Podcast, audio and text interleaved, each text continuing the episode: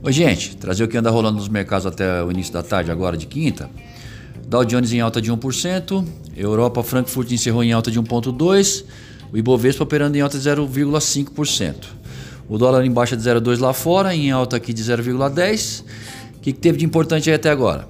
Bom, o Banco Central fez leilão de swap tradicional surpresa logo na abertura, derrubou as cotações naquele momento, e um outro agora numa segunda oportunidade perto das 13 horas.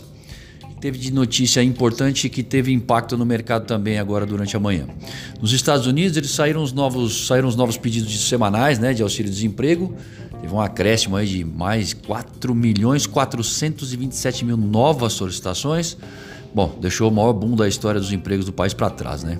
Só para ter uma ideia, em cinco semanas esse número já atingiu cerca de 26 milhões de pedidos. Outro dado que saiu por lá foram que as vendas de novas casas em março tiveram queda de 15,4%, então acentuada. E na Europa, né, logo de manhãzinha, tivemos as preliminares de atividade nos setores de serviço industrial e elas foram jogadas na lona. A incerteza é tão grande que a presidente lá do BCE, a Christine Lagarde, ela disse agora há pouco aí que a produção pode cair esse ano entre 5 a 15%. Então, os líderes da União Europeia estão tentando costurar um plano de apoio para as economias ainda hoje, tá bom? Eu sou o Alessandro Faganello, isso aqui é o Boletim Segunda Hora. Espero vocês amanhã logo cedo no Boletim Primeiro Minuto, ok? Abraços.